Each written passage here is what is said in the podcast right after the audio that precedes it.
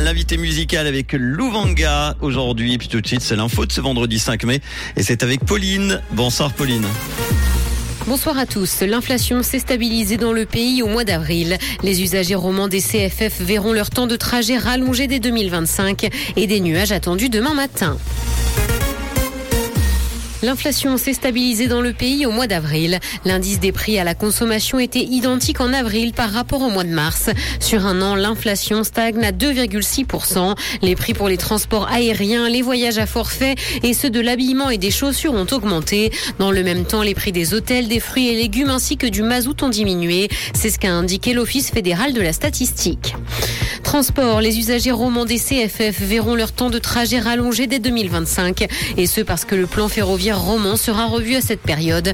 L'objectif, garantir la ponctualité pendant la mise à niveau des infrastructures. L'Ouest lausannois se réjouit d'ailleurs des changements à venir puisqu'ils permettront de connecter la toute nouvelle gare de Renan et son agglomération en pleine expansion aux grandes lignes. Des critiques au sein de l'Union européenne sur l'exclusion de la Suisse d'Erasmus. Et ce parce que certains estiment que les jeunes ne doivent pas faire les frais des blocages au niveau politique entre Berne et Bruxelles. Elle plaide d'ailleurs pour de nouvelles négociations dans ces domaines. Ces organisations européennes de jeunesse et d'éducation demandent d'ailleurs la réassociation de la Suisse au programme européen Erasmus+.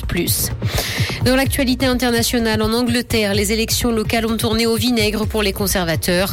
Le parti du Premier ministre connaît aujourd'hui les premiers résultats difficiles à ces élections. Ils sont d'ailleurs de mauvais augure pour les législatives qui auront lieu en 2024.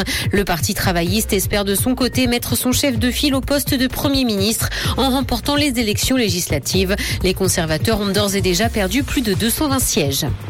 Google Chrome met fin au malentendu sur les sites sécurisés. Le symbole cadenas affiché par le navigateur est souvent mal interprété et va donc disparaître. Ce cadenas indique que le site en question utilise le protocole HTTPS, mais il n'est pas pour autant un gage de sécurité puisque ce protocole est devenu la norme aujourd'hui et est utilisé par les sites malveillants également. Un symbole plus neutre devrait donc le remplacer.